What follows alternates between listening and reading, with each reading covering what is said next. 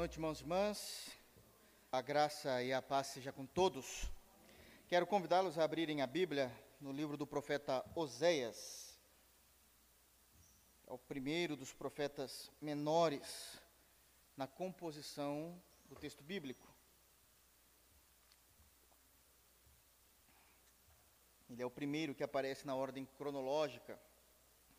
Livro do profeta Oséias, capítulo 11, nós já estamos há um tempo meditando nesse capítulo e vamos meditar mais. Está difícil sair dele, né? Oséias capítulo 11, nós vamos ler, irmãos, do versículo de número 1 até o versículo de número 11. Sim, eu sei que falta só um para terminar o capítulo, mas nós vamos até o versículo de número 11. Profeta Oséias, capítulo 11, versículo de número 1 até o versículo de número 11. Nós já fizemos a exposição do texto até o versículo de número 4, mas nós vamos reler apenas para que a gente possa ter o devido contexto daquilo que o profeta quer falar aos nossos corações por meio do Espírito Santo. Então, nós vamos do, do versículo de número 1 até o versículo de número 11. Amém? Diz assim o texto sagrado: Quando Israel era menino, eu o amei, e do Egito chamei o meu filho. Quanto mais eu os chamava, tanto mais se iam da minha presença. Sacrificavam a Baalins e queimavam incenso às imagens de escultura. Todavia eu ensinei a andar a Efraim, tomei-os nos meus braços, mas não atinaram que eu os curava. Atraí-os com cordas humanas com laços de amor. Fui para eles como quem alivia o jugo de sobre as suas queixadas e me inclinei para dar-lhes de comer. Não voltarão para a terra do Egito, mas o assírio será seu rei, porque recusam converter-se. A espada cairá sobre as suas cidades e consumirá os seus ferrolhos e as devorará por causa dos seus caprichos. Porque o meu povo é inclinado a desviar-se de mim, se é concitado a dirigir-se acima, Ninguém o faz. Como te deixaria, ó Efraim? Como te entregaria, ó Israel? Como te faria, como a Admar?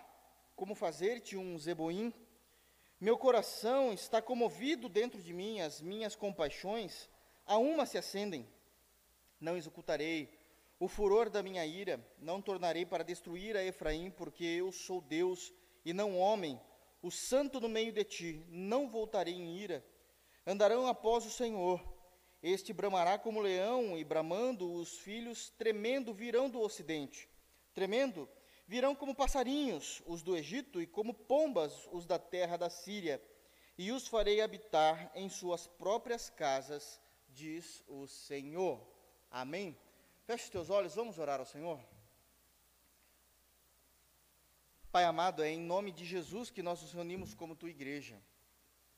É por meio de Jesus Cristo que nós rendemos glórias e louvores a Ti e te agradecemos pelo perdão de nossos pecados. Obrigado pela cruz, obrigado por tão grande redenção. Obrigado pelo seu amor para conosco, Senhor. Nos ajuda a compreender por meio de Cristo, pela ação do Teu Espírito, o que o texto tem a dizer a nós. Nos ajuda, Senhor, não apenas a compreender, mas labutar para que possamos ser aquilo que o Senhor espera de nós. Fala aos nossos corações, mostra-nos a Tua glória nesse texto, Senhor para que possamos compreender a Ti, compreender a Tua santa vontade e viver para Ti. Nos ajuda, Senhor Deus, a ter uma exegese, uma compreensão perfeita e que o Teu Espírito trabalhe nos corações aqui presentes, naqueles que estarão assistindo, Deus, por meio do YouTube, de tal maneira que nós possamos ser impactados pelo Teu Evangelho. Essa é a nossa oração, no nome santo de Jesus. Amém. Amém, irmãos? Nós estamos na parte final do livro do profeta Oséias, já caminhamos bastante. E eu me lembro de ter falado, quando iniciamos no capítulo de número 11, que chegamos na, na última parte do livro. Do capítulo 1 até o capítulo de número 10 do profeta Oséias, nós temos o foco da desobediência do povo de Israel. Precisamos aqui relembrar que o povo de Israel, citado no livro do profeta Oséias, se refere ao reino do norte, à tribo do norte, quando houve a separação após o reinado de Salomão, ah, tudo se dividiu, toda, toda a nação se dividiu, ficaram em duas tribos. ah, o reino do norte com Jeroboão I e o reino do sul, somente tendo duas tribos das doze, somente duas ficaram no sul, que é Judá e Benjamim, ficaram ali com Roboão. Então nós estamos agora focados no reino do norte, é onde Deus levanta o profeta para falar a respeito das desobediências que ali estavam acontecendo, e assim precisamos entender. Então, vai ser citado também o reino do sul, mas o foco do profeta Oséias, o ministério do profeta Oséias, está focado no reino do norte. E ali muitos erros já foram falados. Do capítulo de número 1 até o capítulo de número 3, nós temos toda a tragédia da espiritualidade do povo de Israel, é chamado de Israel, de Samaria, que era a capital, Efraim, porque era a maior tribo que estava ali, então todos esses nomes são análogos, falando da mesma coisa. E no capítulo 4 temos o juízo, capítulo 5 Deus já se apresenta de forma mais clara e trazendo ali já a Síria, capítulo 6 nós vamos ver ali Israel tentando realizar um tratado de arrependimento, mas na verdade não era um arrependimento pelos seus pecados, mas tentando se livrar do juízo divino, até que a gente chega então no capítulo de número 11, o capítulo 10 ainda Deus vai trazer de forma mais clara tudo aquilo que eles têm cometido de errado, mas a partir do capítulo 11 até o capítulo de número 14, que é a finalização do livro, nós vamos ver o grande amor de Deus. Mesmo assim, nós vamos conseguir ver o amor de Deus e a reação do povo de Deus, do povo da aliança, mediante ao amor de Deus de forma exposta. Então, o que, que nós temos no capítulo 11 em diante? Do capítulo 1 ao capítulo 10, a desobediência do povo de Israel, mas do capítulo 11 até o 14, o amor de Deus demonstrado. E o profeta Oséias faz isso com grande maestria.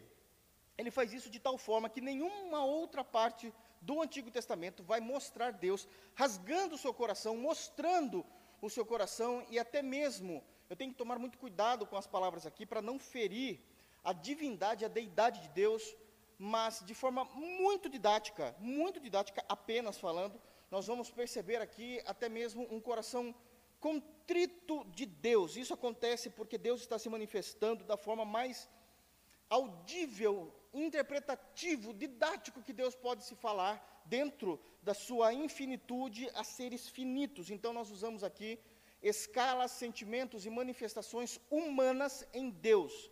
Deus não tem reações humanas, mas o profeta precisa usar dessa figura de linguagem para que o povo possa entender qual é o sentimento de Deus. Entendido isso, agora eu fico mais à vontade de dizer que existe até mesmo um conflito no coração de Deus por causa do pecado do homem, por causa da manifestação de sua desobediência. Então, como é que Deus vai tratar disso? Nós já fizemos a exposição do versículo de número 1 do capítulo 11 até o versículo de número 4. Falamos no versículo de número 1 apenas ressaltando para que a gente possa relembrar tudo que falamos até então, para que possamos seguir em paz a partir do versículo de número 5. Então, no versículo de número 1, nós temos aqui: Quando Israel era menino, eu o amei, significando o amor eletivo de Deus. Deus elegeu um povo para amar. Deus ele escolheu um povo para amar. Quando ele diz que quando Israel era menino, era antes de Israel ser uma nação. Antes de Abraão, que não existia Israel, Israel passou a existir a partir de Abraão, sai da tua terra, da tua parentela, vou te fazer um povo. Esse povo é o povo hebreu. Então, antes de existir de fato uma nação, Israel já amava. Deus já amava Israel em seu coração, Deus já amava em sua mente. Também nós vamos ver no versículo de número 1, quando Israel era menino, eu o amei, e do Egito chamei o meu filho, o amor de Deus demonstrado aqui, mesmo em meio a todo o pecado mostrado aqui no livro, é um amor que liberta. Versículo de número 2, nós temos a resposta de Deus a esse amor, eletivo a esse amor, que é um amor que liberta. Quanto mais eu os chamava, tanto mais se iam da minha presença. Então, aqui nós já vemos a primeira reação do povo dito de Deus, do povo dito da aliança, e de fato eram da aliança, mas como é ainda a resistência do coração desse povo a esse Deus. Então, quanto mais o Senhor chamava, tanto mais eles se iam da presença de Deus e sacrificavam a Baalins e queimavam incenso às imagens de escultura. Então, nós temos duas reações do povo eh, do norte, do reino do norte, em relação ao amor eletivo e ao amor libertador de Deus. A primeira reação que nós vemos no versículo de número 2 é a apostasia. Quanto mais eu chamava, tanto mais se iam da minha presença. E também nós vemos a idolatria. Sacrificavam a Baalins e queimavam incenso às imagens de escultura. Versículo de número 3. Deus volta a dizer e a pronunciar, a manifestar de forma escandalosa o seu amor. Versículo de número 3 diz: Todavia os ensinei a andar a Efraim, também se referindo né, ao povo do norte. Efraim era a maior tribo que se estava ali, então era conhecida ali como se fosse uma, uma tribo satélite, como são chamadas hoje as cidades satélites, perto das cidades menores, né? Ah, todavia, ensinei a andar a Efraim, tomei-os nos meus braços, mas não atinaram que eu os curava. Então, no versículo de número 3, nós temos um amor, que é o amor protetor, aquele amor que faz com que Deus venha proteger, tomando nos seus braços, mas também é um amor de desenvolvimento. Deus amou de tal forma que queria desenvolver aquelas pessoas, desenvolver os seus filhos, porque Ele fez com que é, aqueles filhos começassem a caminhar em Sua presença. Isso é um desenvolvimento espiritual. Qual a reação de Deus mediante a um amor de proteção, a um amor, um amor de desenvolvimento? No final do versículo 3: Mas não atinaram que eu os curava. Eles desprezaram o amor de Deus, eles não tinham a percepção, eles achavam que tudo o que acontecia para com eles nada mais era do que fruto do seu esforço, do seu trabalho, da, da maneira em que eles viviam. Versículo 4: Deus novamente vem com o seu amor. Falamos até o versículo 4 na semana passada, né? Estou falando muito rápido, é só um resumo. Versículo de número 4: Deus novamente vem então com o seu amor. Atraiu-os com cordas humanas, com laços de amor. O amor de Deus é um amor que buscava comunhão. Deus não era um Deus que criou, realizou a sua criação e deixou a sua criação por conta própria. Ele queria se relacionar, ele queria se revelar à sua criação. Ele faz isso usando esses elementos de cordas humanas, de fato é aquela corda que, que iria laçar o gado, e quando ele conseguia laçar, ele trazia os seus para perto dele. Obviamente que sem nenhuma, nenhum tipo de tortura, de sofrimento, mas era com laços de amor. Ele fazia isso com amor. Também mostra o amor de Deus, onde era um, um Deus que carregava as nossas bagagens. Fui para eles como quem alivia o jugo de sobre suas queixadas. Ah, essas queixadas são queixas, reclamações, problemas, angústias, tribulações. E Deus também, demonstrando o seu amor, fazia com que essas pessoas sofressem o menos possível, é, aliviando a bagagem, aliviando a vida delas. Ah, e também vemos a manifestação no final do versículo de número 4, dizendo: E me inclinei para dar-lhes de comer. Era um Deus que servia, o Deus que criou todas as coisas, que merece a adoração, o louvor, era o Deus que se inclinava, isso era, se preocupava, olhava com atenção, percebia o ser, e ali lhe dava de alimento, de proteção, de cuidado, alimentando tanto a alma como alimentando também toda a sociedade, todo o seu povo. E assim nós terminamos na semana passada mostrando é, o amor de Deus e como Deus estava rasgando o seu coração, demonstrando o que ele queria, o que ele desejava e o que ele esperava desse relacionamento bonito, perfeito, puro, piedoso entre Deus e o seu povo. No versículo de número 5, que hoje nós iniciamos então a partir daqui. No versículo de número 5, irmãos, a, versículo de número 5, nós vamos começar a ver que Deus é um Deus de amor, mas o amor de Deus não é um amor irresponsável. Deus não é um Deus bonachão, que permite com que seus filhos brinquem com o seu amor. Ele manifesta o seu amor. Deus ama amar. Ele enviou Cristo, a maior manifestação do amor. Todavia, Deus, ele vai exigir a justiça de todos os nossos atos. E aqui começa então o juízo de Deus sobre o seu povo. Deus já demonstrou todas as formas e modelos, formatos de amor possível para manter comunhão com o seu povo, mas até então o povo somente repudiando o amor de Deus. E aqui precisa ficar claro para que a gente possa entender.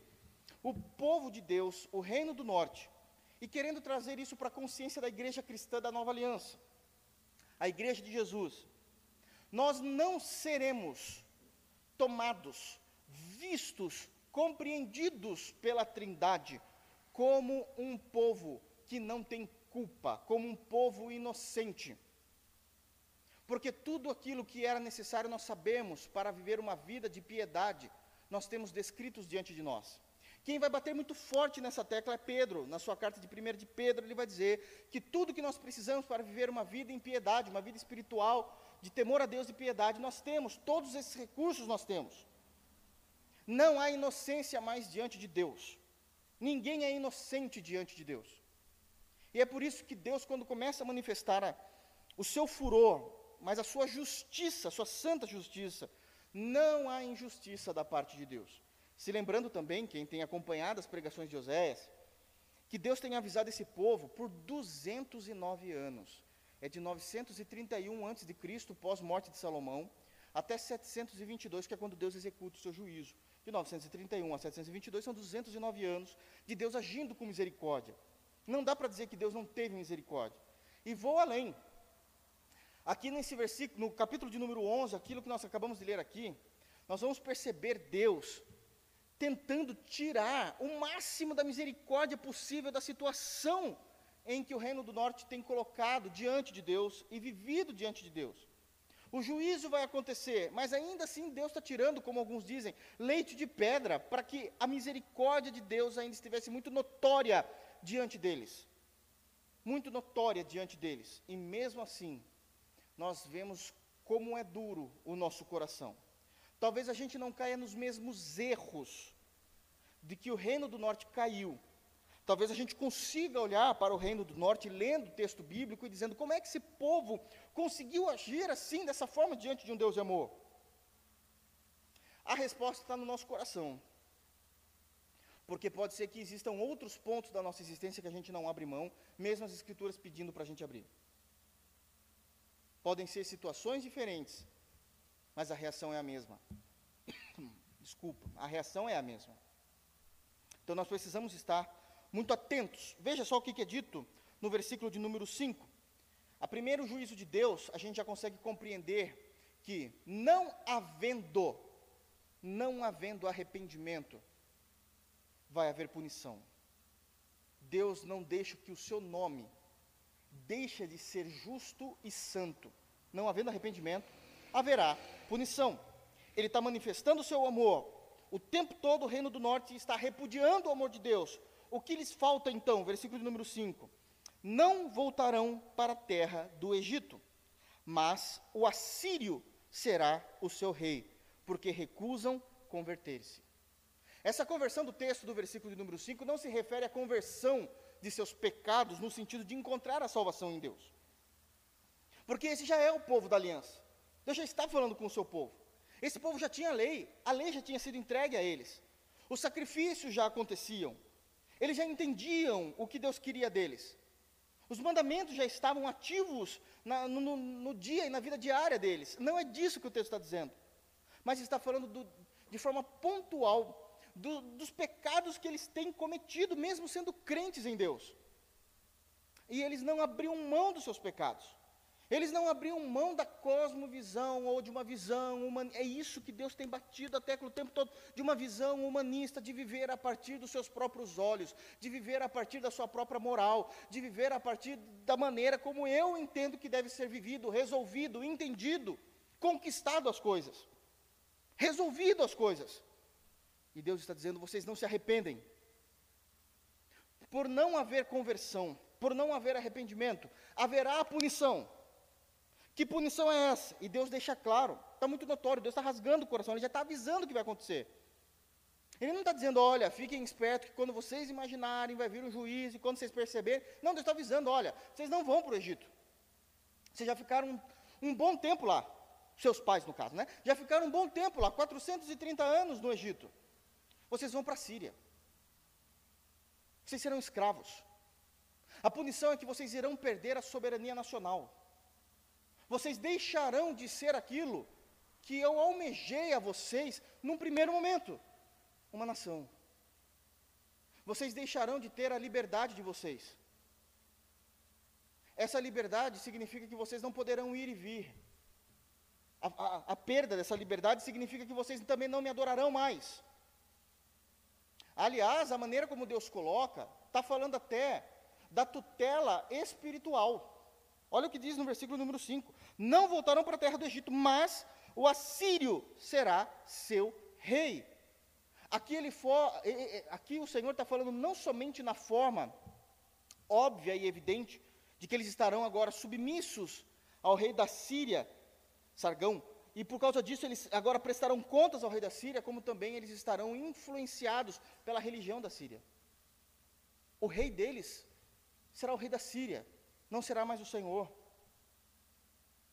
Não será mais o Senhor.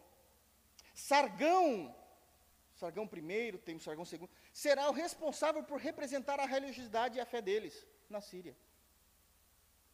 Porque não há mais comunhão, porque vocês não se converteram. O texto é muito claro.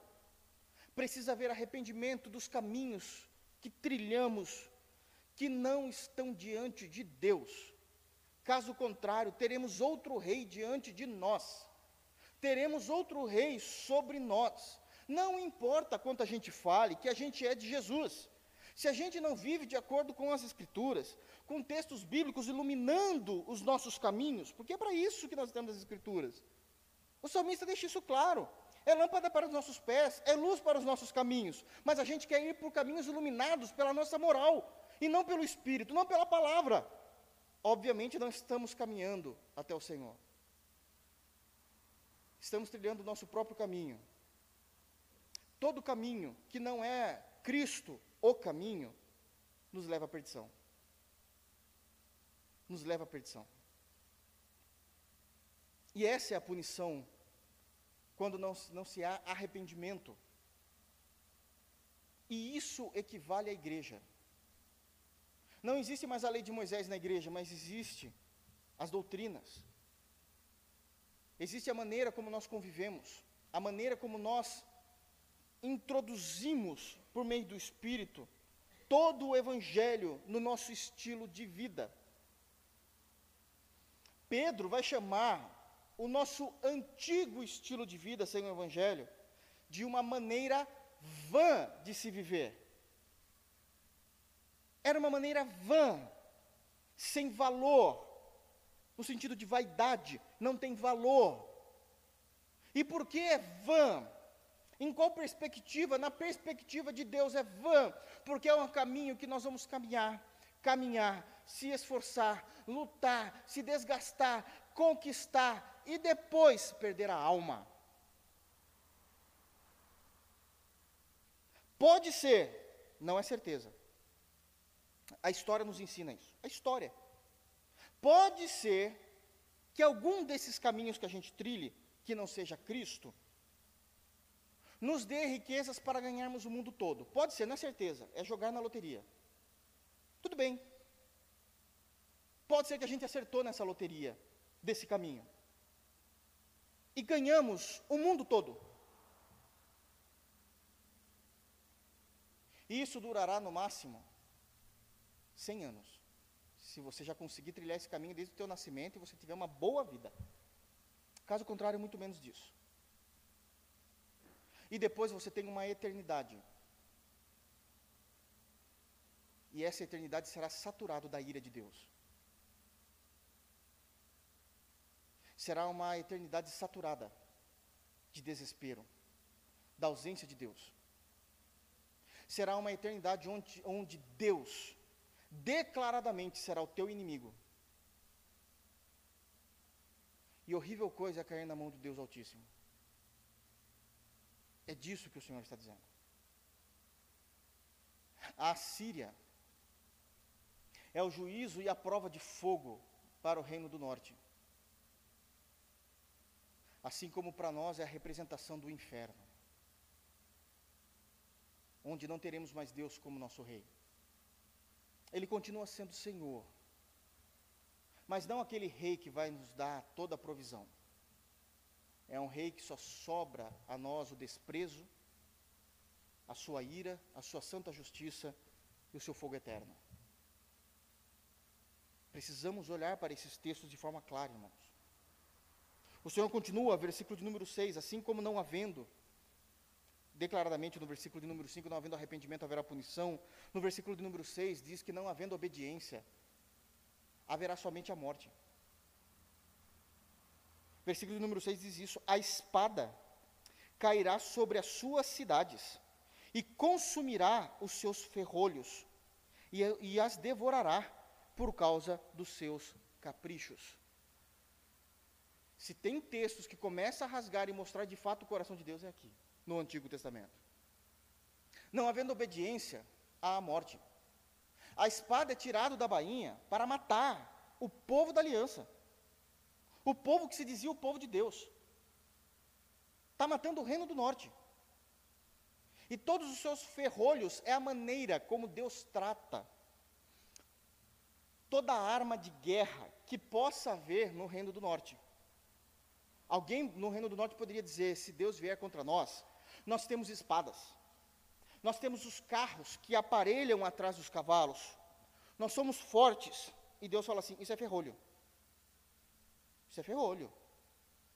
E foi. A Assíria só veio e invadiu, destruindo tudo.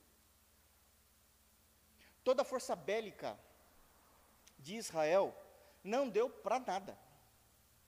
Era tudo como, como sucata.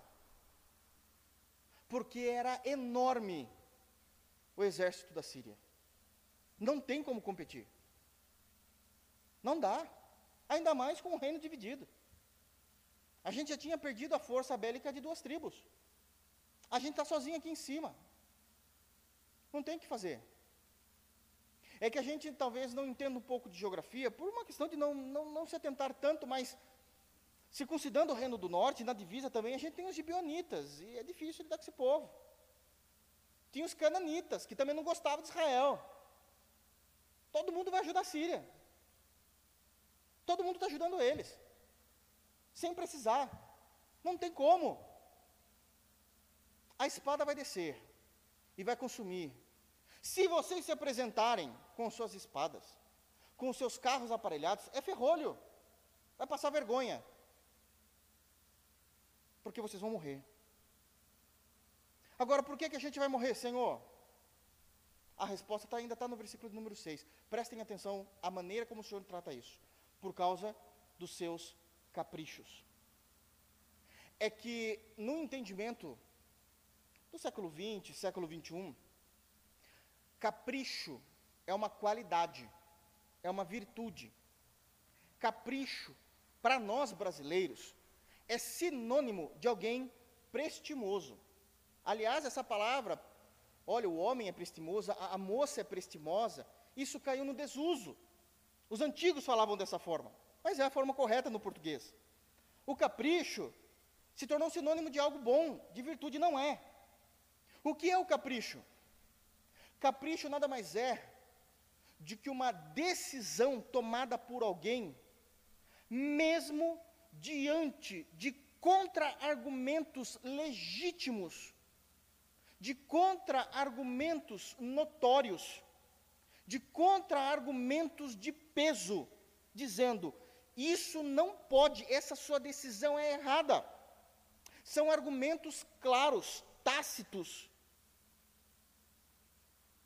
que brilham aos nossos olhos, dizendo: olha, é, to, é, é são argumentos com base. Não dá para ir por esse caminho, não dá para decidir assim. Você não pode fazer isso, que você não vai se dar bem. São contra-argumentos à minha decisão que eu tenho para o meu estilo de vida, para algo que eu tomei como decisão que eu quero para mim, que eu não me importo com a razão dos argumentos notórios, tácitos, legítimos, claros como a luz do meio-dia. E contra todos esses argumentos eu digo assim: não interessa, eu quero. É um capricho, isso é um capricho. Uma decisão tomada, mesmo diante de argumentos lícitos, notórios, claros, contra a sua decisão, provados contra a sua decisão, e você diz: não importo, faz um biquinho e diz: eu quero. Deus está dizendo: pois bem, o teu capricho, Reino do Norte, por continuar vivendo esta vida diante de mim, onde eu estou dando todos os argumentos e contra-argumentos notórios de que vocês irão se dar mal. Eu mostrei o que aconteceu e como foi a tragédia do casamento do profeta Oséias com Gomer. Eu mostrei para vocês no capítulo 4 como foi a sala de julgamento, quando eu apontava o julgamento diante de vocês. Eu mostrei para vocês de forma clara no início do capítulo 5 e de forma metafórica ainda no capítulo 5. A resposta de vocês a isso veio no capítulo 6, mostrando um culto sem vida, mentiroso. No capítulo 7, no capítulo 8, no capítulo 9, as rodas da Síria já estão sendo ouvidas, vindo contra vocês. No capítulo 10, eu mostro de forma clara, apontando todos os seus erros, mostrando como é que vocês se destruíram como nação. No capítulo de número 11, eu ainda digo e mostro a vocês o meu amor, a maneira como eu amei vocês, mas vocês ainda mantiveram os seus caprichos vocês ainda continuaram adorando os Baalins. No versículo de número 2, como nós fizemos a leitura, vocês continuaram ainda se afastando de mim. No versículo de número 3, no final do versículo, vocês nem se importaram em entender que tudo que vocês tinham, tudo que vocês haviam conquistado, todas as bênçãos que vocês recebiam vinham das minhas mãos. Por causa do capricho de vocês, vocês morrerão. Muitos enfrentarão a espada. Muitos enfrentarão a espada. Qual é o capricho? O capricho de vocês estarem ainda com um coração e uma cerviz dura, se afastando de mim. Porque essa é a inclinação e a vontade de vocês. Sabe o que há de. Não é bom, isso não pode ser chamado bom, mas o que há de gostoso não estou falando que é bíblico, nem tudo que é gostoso é bíblico, ok? Nem tudo aquilo que é gostoso é bíblico. As pessoas pecam porque para ela aquele pecado é bom, é gostoso, mas não é bíblico. Tem coisa mais gostosa do que você dizer no presente século, século 21, eu sou evangélico, eu sou cristão, mas não faz absolutamente nada no reino, não tem compromisso com o reino. Claro que é bom, eu conversava com a diretoria da igreja esses dias, com uma parte da diretoria, não foi com toda, e falava exatamente isso. Vão falar da gente. Geralmente, quem é que fala da gente? Aqueles que não fazem nada. Porque é muito bom determinar o que uma pessoa que está na liderança, uma pessoa que está à frente, deve ou não deve fazer, quando essas pessoas não fazem absolutamente nada na igreja local. Porque a santificação custa a nossa vida. Mas se santificar de forma monástica é muito mais fácil do que se santificar na vida da igreja. Embora isso seja errado diante de Deus. A vida monástica quer dizer assim: eu vou ficar na minha, estou na minha, cultuando a Deus na minha, tranquilinho na minha. Tem forma mais fácil de santificar? Não suja as mãos, não cansa, não precisa dar cara a tapa, não oferece a outra face, não precisa pensar, não gasta seu tempo com nada a não ser com a sua própria vida. Então é fácil delegar o que as pessoas precisam fazer. É fácil criticar. Mas nunca estão à frente. Nunca desenvolveram nada. Nunca pensaram em nada e falou assim: dá para mim isso, que isso quem vai fazer sou eu. Vou chamar um grupo de irmãos. E aí, naquele grupo de irmãos, alguns começam a falhar. E você fala: não, vem cá, irmão, vou te discipular. Não, o que, que acontece? Volta para o pastor, entrega de novo para o pastor. Fala: ah, pastor, não quero saber mais nada. E é fácil. Ah, não, cansei, tentei, tentei, já tentei minha parte. Mas e aquele texto lá que Jesus fala em Lucas, que aquele que abrir mão do arado não é digno dele.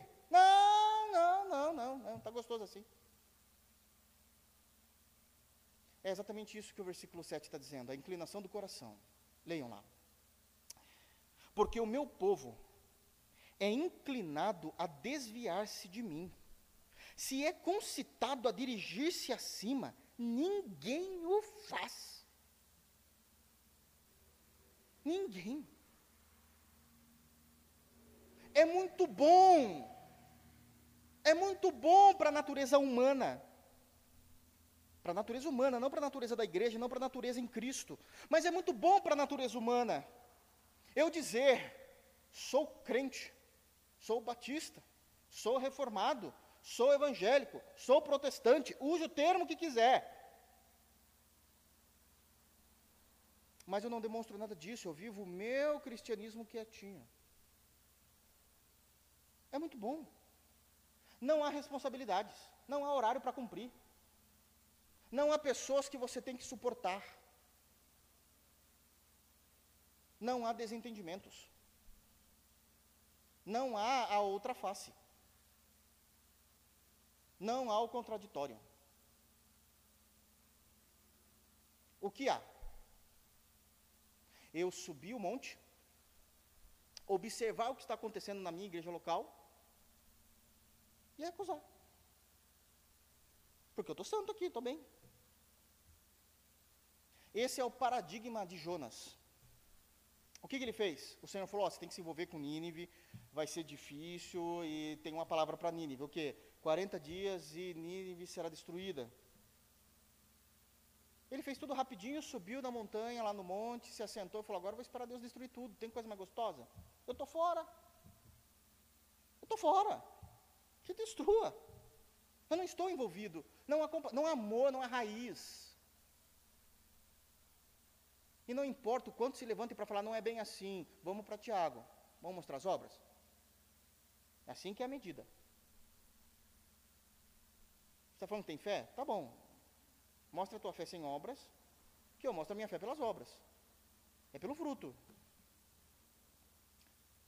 Geralmente quem se incomoda com esse texto é que realmente não tem fruto. Senão está tudo bem, é verdade. Pelo contrário, preciso dar mais, Senhor. Preciso dar mais. Mas é exatamente isso que Deus está dizendo ao povo. Não importa se eu levante profetas, dizendo, concitando, convidando, falando, olha, vocês precisam se dirigir acima, para Deus, não viver nessa situação, ninguém o faz. Porque já está tudo muito determinado no meu coração, eu sou assim. Eu não vou mudar. Já está determinado. Se já está cauterizado o coração, é só obra do Espírito realmente para trazer de volta à vida aquele que está morto, mas diz como Laodiceia: Vivo estou. Não está, não. Não está, não. Bom, então o que é cogitar para cima, ou concitar para cima? O que é de fato não ter um coração inclinado a se desviar de Deus? É não viver como o reino do norte estava vivendo, mas vamos Vamos entender isso um pouquinho olhando para a nova aliança, que agora faz mais sentido para nós. Eu gostaria que os irmãos abrissem a Bíblia no Evangelho segundo Marcos e a gente já volta para cá. Marcos capítulo 12, palavras de nosso Senhor Jesus. Então ele vai dizer o que é concitar para cima.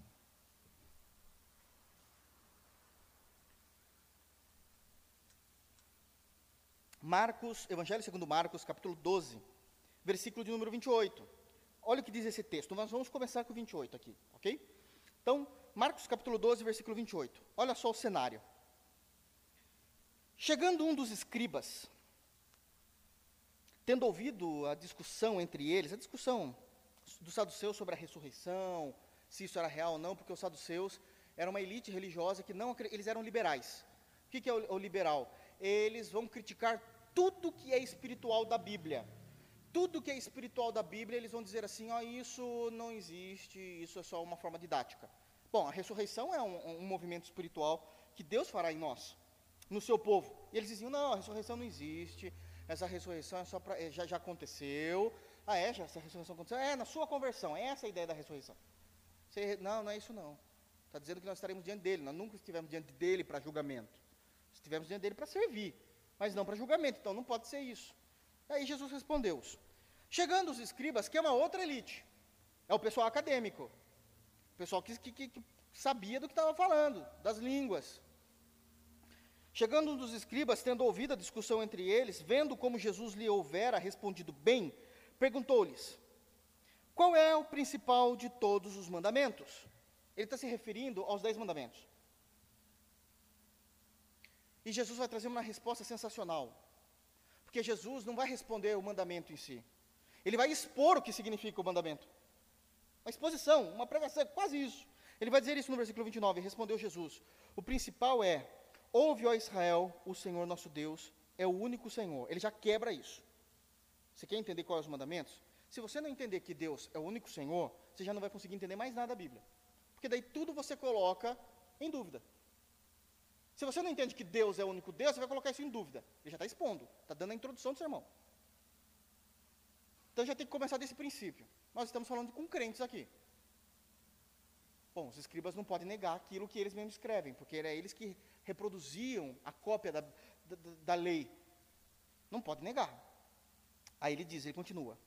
Agora ele vai falar do mandamento. Versículo 30.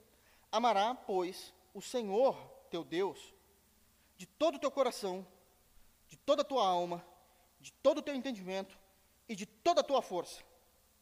Mas Jesus, como ele não está dando só a resposta para o escriba, ele está fazendo a exposição, ele continua. E o segundo é, ele não precisa falar isso. É, já que está pregando, né? Amarás o teu próximo como a ti mesmo. Mas essa resposta era necessária. Porque citar apenas o texto bíblico sem vida, pode ser que as pessoas não sejam tocadas, não sejam tocadas pelo poder da palavra. Não adianta você decorar mil textos bíblicos. Eu, eu tenho muitos textos bíblicos na minha mente. Sei de referências, sei citar. Mas uma coisa que eu sempre me cobrei: esses textos têm que ter vida. Porque senão é como citar qualquer frase de um escritor famoso. Esse texto tem que ter vida, e o que Jesus está fazendo é exatamente isso, dando vida para o mandamento. Não porque o mandamento é morto, mas é porque o mandamento estava morto no coração do escriba. O mandamento estava lá, ele copiava, ele sabia fazer isso. Mas não havia vida do mandamento no coração desse escriba. O que ele está se referindo é ao primeiro mandamento: amarás o Senhor teu Deus e não terá outros deuses diante de mim. Mas o que é não ter outros deuses diante dele? É exatamente isso: você vai amar o Senhor de forma completa. É todo, toda a tua humanidade amando a Deus. E ele vai dividir essa humanidade em quatro pontos. Ele divide a humanidade no versículo de número 30, dizendo assim: é, Amará, pois, o Senhor teu Deus de todo o teu coração, toda a tua devoção, todo o teu desejo, tudo aquilo que te motiva. O coração é a existência. O teu homem interior, você vai amar a Deus com isso. Ele continua. De toda a tua alma. Aqui está falando de toda a compreensão de existência. Uma coisa é a minha existência, outra coisa é a compreensão de existência. Uma, o coração é a devoção, mas a alma são as emoções. Todas as minhas emoções, elas passam por Cristo e chegam em Jeová. Todas. Sabe a pessoa por quem eu me apaixono? Tem que passar por Cristo, chegar em Jeová e eu verificar isso é amar a Deus Sim, você amar essa pessoa e querer se casar com ela é amar a Deus. Então eu a amo. Não. Essa pessoa a quem eu me apaixonei, é, eu entendo, é difícil se livrar disso, porque o coração é enganoso e perverso. Mas quando eu passo por esse crivo, dessa emoção, eu sei que isso eu não estou amando a Deus, porque Deus tem um mandamento sobre isso. A minha ira é um outro sentimento. Ela tem que passar por Cristo, chegar a Deus e ser uma ira nobre. Isso é a alma, os desejos. A minha tristeza passa por Cristo, chega a Deus Pai, e nessa tristeza eu amo a Deus. Sim. Então na tristeza eu te servirei, Senhor. Não, com essa tristeza eu nego o teu mandamento. Porque o Senhor jamais ficaria triste com isso, porque o Senhor odeia isso. E de alguma forma eu me entristeci porque eu perdi algo que o Senhor odeia, então eu não posso. Ele continua. Aqui vocês colocam todos os seus sentimentos, mas ele continua. De todo o teu entendimento. Amar a Deus é conhecer a Deus. O primeiro ponto que Jesus ressalta aqui, porque está falando para um escriba, para um escriba. Está falando do conhecimento teológico. O conhecimento que eu tenho teológico a respeito da Trindade, salvação, pecado, justificação, doutrinas, seja elas quais forem, temas que a Bíblia nos apresenta. Eu amo a Deus com esse entendimento. Eu só posso amar a Deus com essa face da minha humanidade se eu labutar nas Escrituras para conhecê-lo. Se eu não o conhecer, eu não posso amar a Deus com o meu entendimento, porque eu não tenho. Mas eu também tenho entendimento em outras áreas. Eu sou um ser, um ser humano. Tenho conhecimento técnico da minha profissão, tenho conhecimento da vida pelas experiências que eu vivi. E eu amo a Deus em cada um desses conhecimentos, desses entendimentos. Quer mais? Ele vai para a quarta parte da compreensão. E de toda a tua força. O nosso corpo, os nossos membros, os meus braços, enquanto houver vigor, as minhas pernas, enquanto houver vigor, amam a Deus. Eu sujo os meus membros, o meu corpo, com o Evangelho de Jesus Cristo. Eu tenho as marcas de Cristo. Talvez não sejam as mesmas marcas de Paulo, mas também não ter nenhuma. O meu corpo ser uma tábua limpa, sem marcas, sem arranhões que a vida do Evangelho me propõe, como é que eu posso dizer que eu amo a Deus? Termina por aí, não, não, não, não, não, escriba. Você, você perguntou, estou respondendo. E tem mais o seguinte: o que? Tudo isso, tudo isso, amar a Deus com o teu coração, com a tua alma, com o teu entendimento, com a tua força, onde? Sozinho? Não. No meio do corpo. Porque é com o próximo. Mas e se ele não fizer parte do corpo? Então fora dele também. Porque o próximo pode ser aquele que faz parte do corpo de Cristo, mas o próximo pode ser o samaritano. É. próximo pode ser a herança que um dia a gente pode encontrar, porque isso é possível, encontrar pessoalmente requisitos do Reino do Norte. Embora o Reino do Norte acabou, uma parte deles se tornou samaritanos. Mas eles são próximos. Com a globalização, não duvido da gente encontrar requisitos dos samaritanos aqui no Brasil. Ainda mais no país nosso, não tenho dúvida. E a gente vai falar, pois bem, vocês já erraram lá de 931 a 722, vocês vão fazer assim para você, né? Mas vocês estão errando também agora, de novo, na nova aliança, se vocês não compreenderem quem é Cristo. Acreditem, a Síria é fogo de palha perto do fogo do inferno.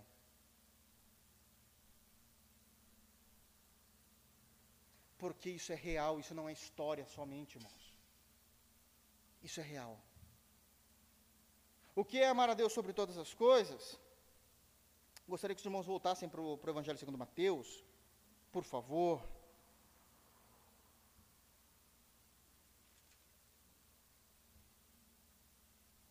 E olha, em Mateus, nós temos alguns pontos importantíssimos. Abre Mateus capítulo 16.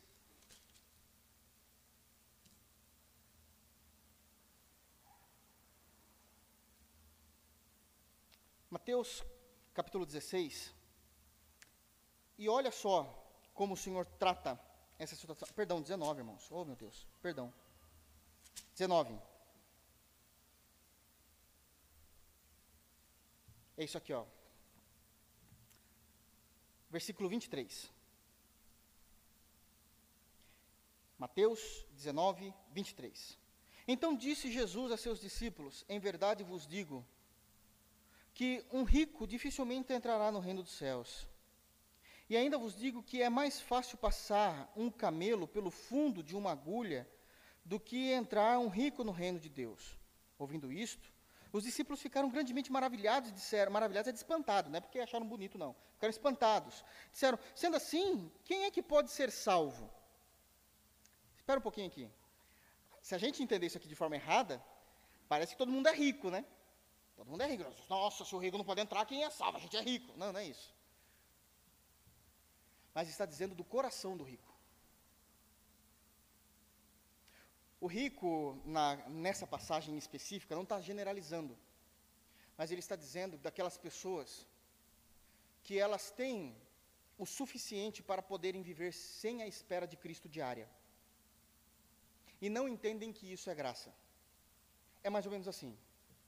Eu acredito, graças a Deus, e que continue assim, que ninguém nessa noite aqui está desesperado porque não sabe o que vai comer amanhã. E se Deus quiser, não está mesmo e nunca vai estar. Porque a gente sabe o que tem no nosso armário, na nossa dispensa. E se não tiver nada na nossa dispensa, possivelmente foi por causa de algum erro logístico nosso. A gente fala, não tem problema. No aplicativo eu posso pedir, hoje entrego a minha compra, ou vou até o mercado e faço. Não tem problema, mas ficar sem comer eu não fico. E os ricos colocavam a sua fé nesse sentido, esquecendo-se que isso é provisão de Deus. Mas os pobres, os pobres não é, deixa eu falar, deixando bem claro, pobre, ser pobre, não é o pobre. Ser pobre não é atributo para salvação. Senão todo mundo fala assim, então, para ser salvo tem que ser. Não é isso também. O pobre pode ser salvo, pode ir para o inferno do mesmo jeito. Mas está dizendo que o pobre, agora sim, o pobre, ele buscava em Deus toda a sua existência, dizendo: Senhor, eu preciso do Senhor. Me guarda, me ajuda. E era exatamente isso que o reino do norte já não fazia mais. Porque eles não entendiam, ou usando o texto bíblico, não atinavam que era o Senhor. E nós? Será que a gente só fala isso da boca para fora? Mas aí eu pego o exemplo que foi falado no início do culto aqui pelo Marcílio. Mas eu também não vou me esforçar, porque eu, eu preciso ganhar o meu pão e a gente acha que Deus nunca cuida da gente, se não for pelo nosso braço forte. Se, não for, se eu não fizer isso hoje, e se não fizer isso no próximo culto, e no próximo culto, e aí quando eu vi, eu sou um cristão de domingo, e olha lá. Olha lá é porque eu nunca confiei em Deus. Eu falo que eu sou crente. Faz parte de uma tradição, mas não de uma vocação. Não importa o quanto diga, olha, venha, olha para cima. Não se olha mais para cima. Não há mais espaço, não há mais tempo para estes olharem para cima. E isso é terrível, irmãos. Isso é terrível. Nós precisamos ouvir a palavra de Deus e mudar. Não é somente absorver conhecimento, estar cheio de conhecimento, mas na realidade vazios. O reino de Deus não está em nós. O conhecimento apenas. E isso é um erro. Precisa haver vida da palavra de Deus em nossos corações. Amém? Vamos voltar? Voltando para lá. Ainda é muito importante Versículo de número 8. Deus muda o tom da palavra. Deus muda o tom da sua voz. Do versículo de número 5 até o versículo de número 7 vem o juízo de Deus. Mas no versículo de número 8 e 9, especificamente por hora, no versículo de número 8 e 9, Deus está dizendo assim: O juízo que eu vou trazer sobre vocês me dói demais. E isso é interessante. Porque Deus não precisava passar por essa dor. Por que, que Deus então está com o coração dolorido? Em linguagem humana. Por que, que Deus está com o coração dolorido? Por um único motivo. Deus decidiu amar o seu povo. E Deus não fica voltando atrás. Ele decidiu amar o seu povo. E uma vez que ele decidiu amar o seu povo, o povo da aliança, o povo de Deus, amar a igreja da nova aliança, que é o seu povo. O fato dele ser justo com a igreja, até mesmo um juízo de forma didática, trazendo o povo ao arrependimento, isso dói. Porque essa não é a intenção primária de Deus. Deus quer estar no meio do seu povo. Mas muitas vezes ele não pode estar no meio do seu povo. Porque se Deus estiver no meio do seu povo, ele está compactuando do pecado do seu povo. Então Deus tem que julgar o seu povo. E isso dói o coração de Deus. Mas isso é possível? Meu Deus, Apocalipse, capítulo 3, versículo 20. Eis que estou à porta e bato. Ele está falando isso para a igreja. Ele não está fazendo evangelismo. Usar esse texto para evangelismo é um erro. Porque o texto, o contexto, ele está batendo na igreja de Laodiceia. Vocês dizem que estão vivos, mal sabem que estão mortos, que são cegos, pobres e nus.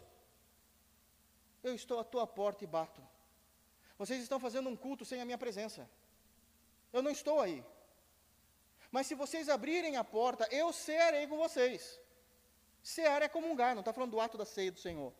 Mas eu cearei com vocês, e vocês comigo. É uma comunhão. É uma comunhão. Isso dói. Olha o argumento e veja como Deus aqui está abrindo de novo o coração. Ele volta a abrir o coração após, aplicar, a, a, após explanar a respeito do juízo do versículo 5 a 7, 8 e 9, o amor de Deus. Olha como ele começa a falar de forma dócil novamente. Como te deixaria, ó Efraim? Como te entregaria, ó Israel? De novo, Efraim e Israel é análogo, é a mesma coisa. É o mesmo povo, o reino do norte. Como te deixaria, ó Efraim? Como te entregaria, ó Israel? Como te faria? Como Adimar?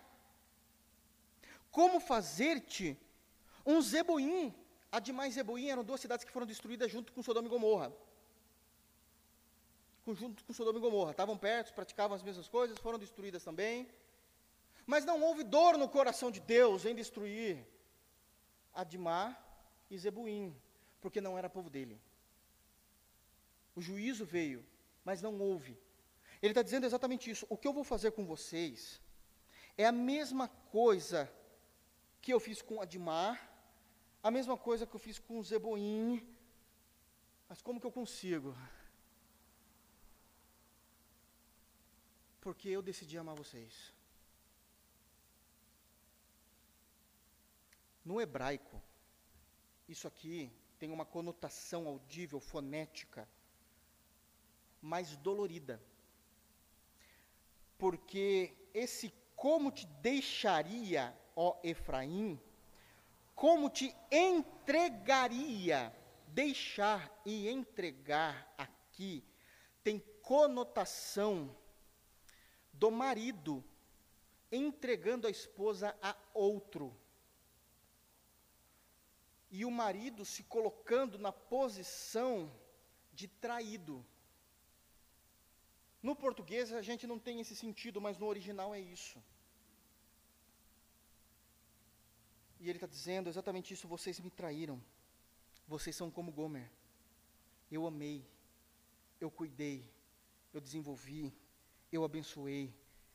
Mas agora, é como que eu posso deixar vocês ao cuidado de, de outro rei, de outro homem? Como eu posso entregar minha noiva, o meu povo, de tal maneira que estejam debaixo de outra tutela espiritual, de outro marido. Como que eu posso destruir vocês da mesma forma como eu fiz isso com Admar e como Zebuim? Vem a tristeza do coração de Deus, ainda no versículo número 8. Meu coração está comovido dentro de mim, minhas compaixões a uma se acendem. O meu coração está totalmente quebrado, traído, negligenciado, triste. Como é que eu posso pegar a esposa a quem eu dei uma aliança a ela e entregar a outro homem?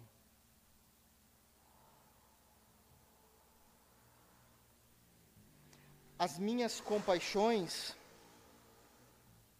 a uma, isso significa todas de uma única vez. Não é, um, não é algo progressivo. Sabe, sabe aquela dor que começa, que você fala assim, não é nem dor. Está sentindo dor? Fala, não. É uma coceirinha. Eu já vi gente falando assim, não, não é dor. Está incomodando, mas é uma, é uma coceira. No outro dia você fala assim, então, essa coceira agora já está uma dorzinha chata.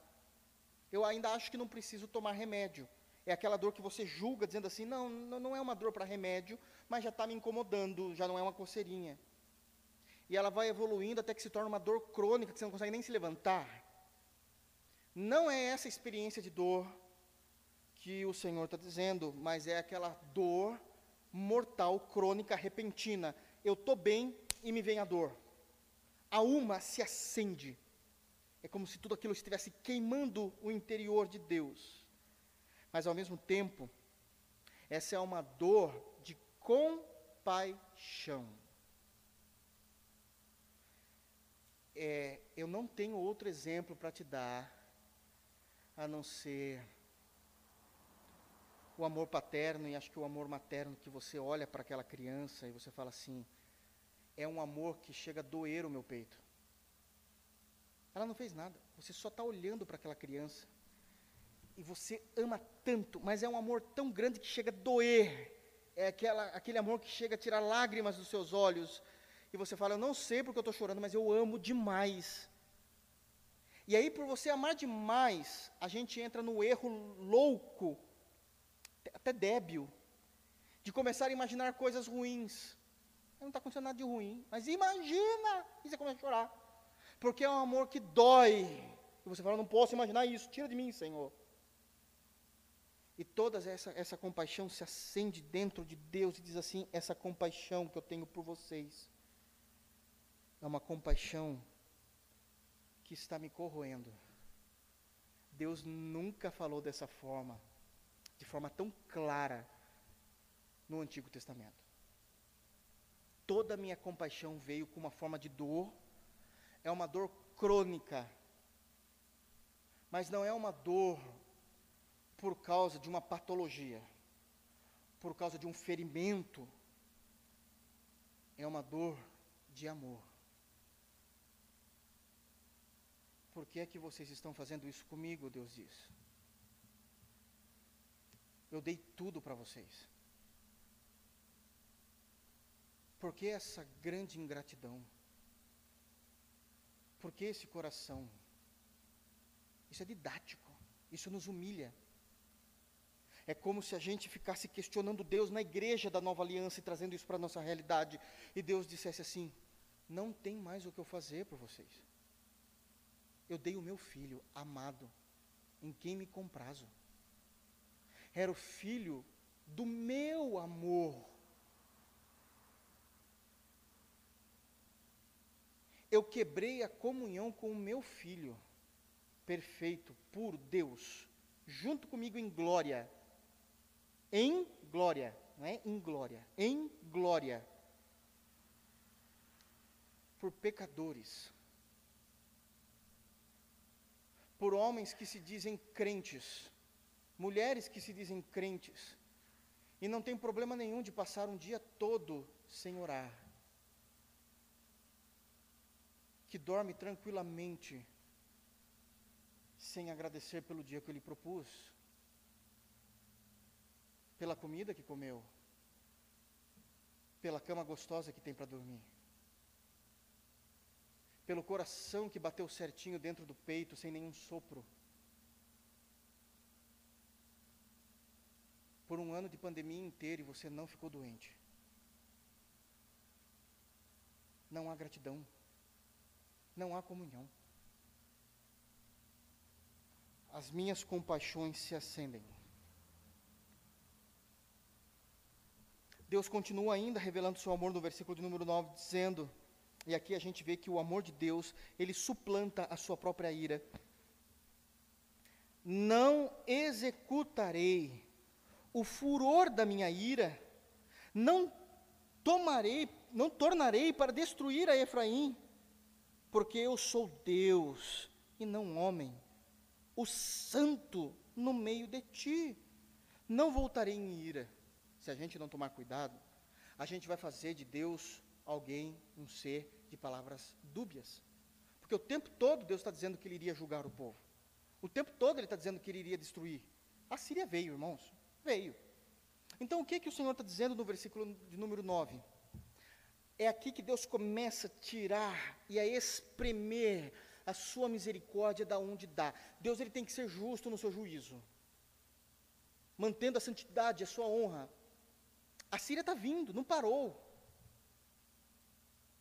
Deus poderia matar todos de uma única vez, assim como matou todo o exército de Faraó, fechando o mar, matou, acabou. Era isso que vocês mereciam, mas sabe o que Deus está fazendo? Não, vocês vão para a Síria. Vocês vão ser mortos, mas aos pouquinhos. Não é mortos de uma vez só. Eu estou dando o privilégio de vocês continuarem vivos como escravos, porque ainda vivos vocês podem se arrepender. Então eu não vou vir com a minha ira, com o meu furor e matar vocês de uma vez só. Eu ainda estou estendendo a misericórdia. Vocês estão recebendo o juízo. No meio do juízo, na Síria, sendo estragados pelo rei da Síria, mas ainda vivos, podendo dobrar seus joelhos e dizendo: Senhor, tenha misericórdia de mim, sou pecador. Isso é tirar misericórdia da onde não há mais lugar. da onde não existe mais possibilidades. Deus fazendo misericórdia no meio do seu juízo. É algo que é incompreensível, porque o juízo de Deus já está posto. A Síria está chegando. E o fato de Deus impedir que os assírios matem todos de uma única vez, mas ainda sejam escravos, é sinal de Deus está dizendo assim: você está vivo? Se você está vivo, clame porque eu quero vocês. Eu fiz um pacto com o pai de vocês. Eu fiz um pacto com Abraão, com Isaac, com Jacó. Vocês são uns infelizes, vocês estão no meio disso. É só clamar. E um coração contrito eu não vou desprezar.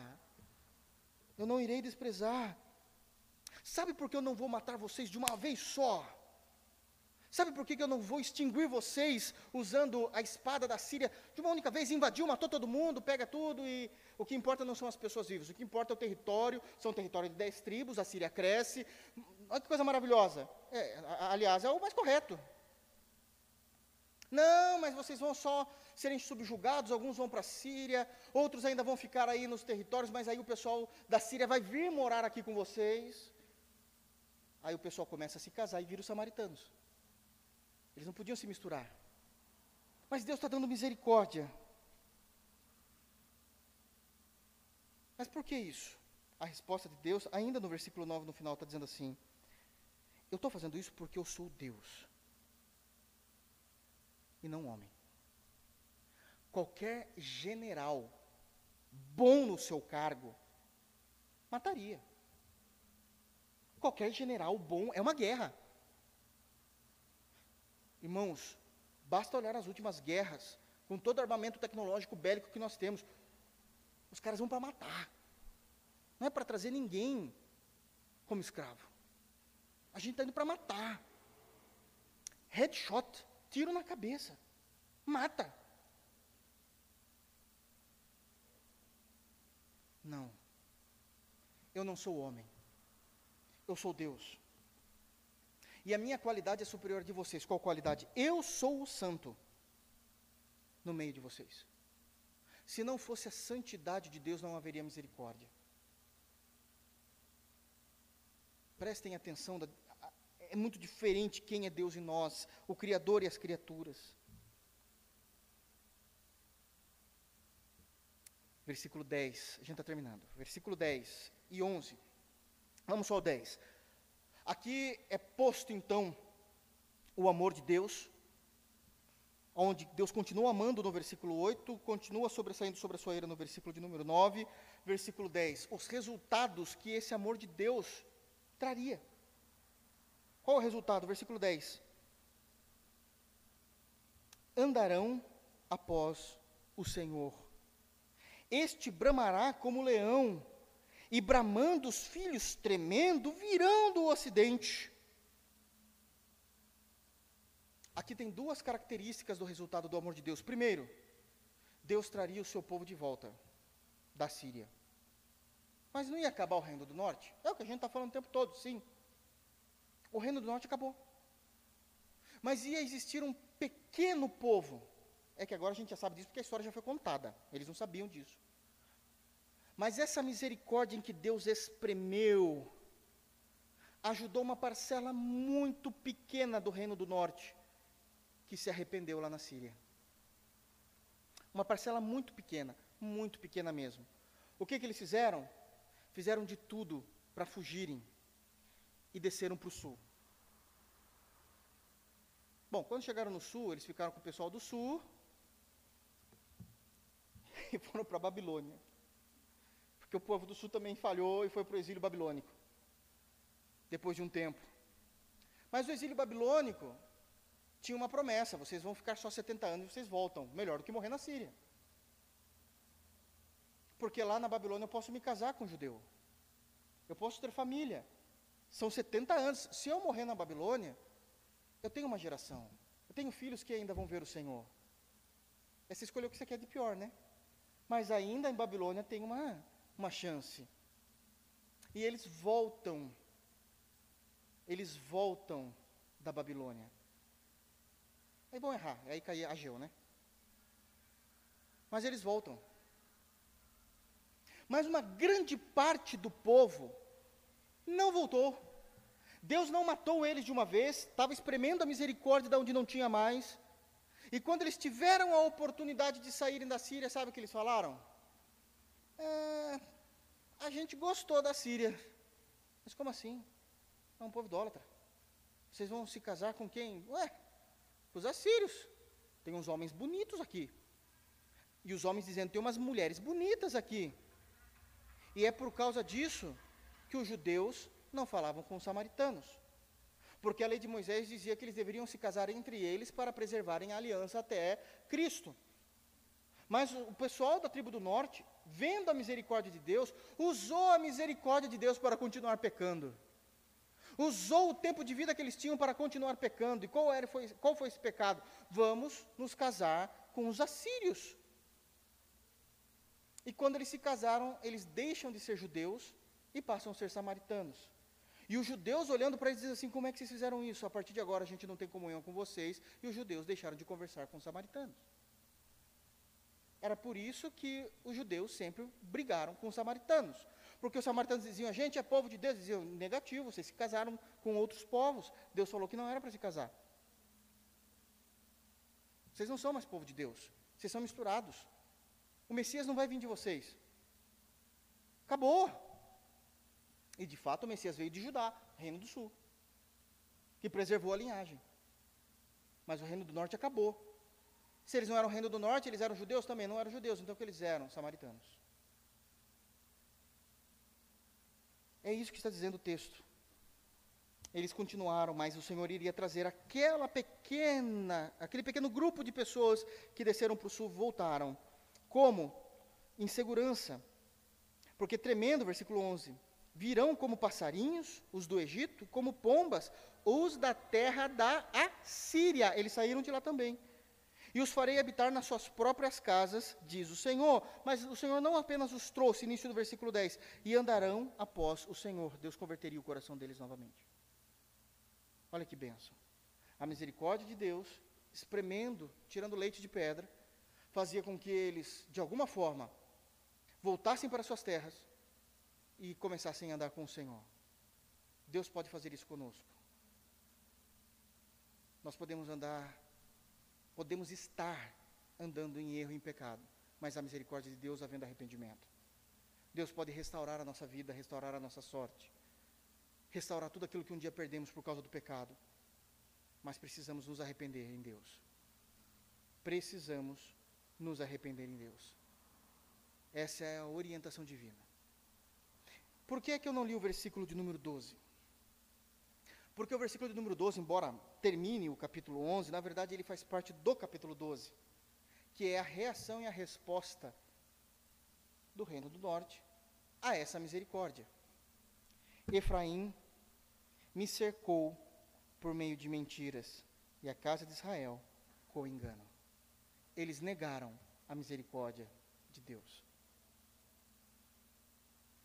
Tamanho é para vocês verem como não é fácil brincar com o nosso coração. Não, não é fácil brincar com os nossos desejos. Muitas vezes os nossos desejos é maior do que o amor a Deus. É por isso que a gente leu aquele texto no domingo, de 1 João capítulo 2, versículo 15, que diz: Não ameis o mundo, e nem no que o mundo há, porque no mundo há concupiscência da carne, concupiscência dos olhos e a soberba da vida, e esses três elementos disputam o primeiro mandamento, que é amar a Deus sobre todas as coisas. Eles conseguem destruir isso se nós não prestarmos atenção. Que Deus guarde os nossos corações e possamos aprender mais dele. Amém? Vamos orar? Vamos ficar de pé, irmãos? Vamos Feche os teus olhos, vamos orar. Se mantenham em Jesus. Não abram mão da nova aliança. Não deixe que o seu coração tenha domínio sobre a tua espiritualidade. Amém?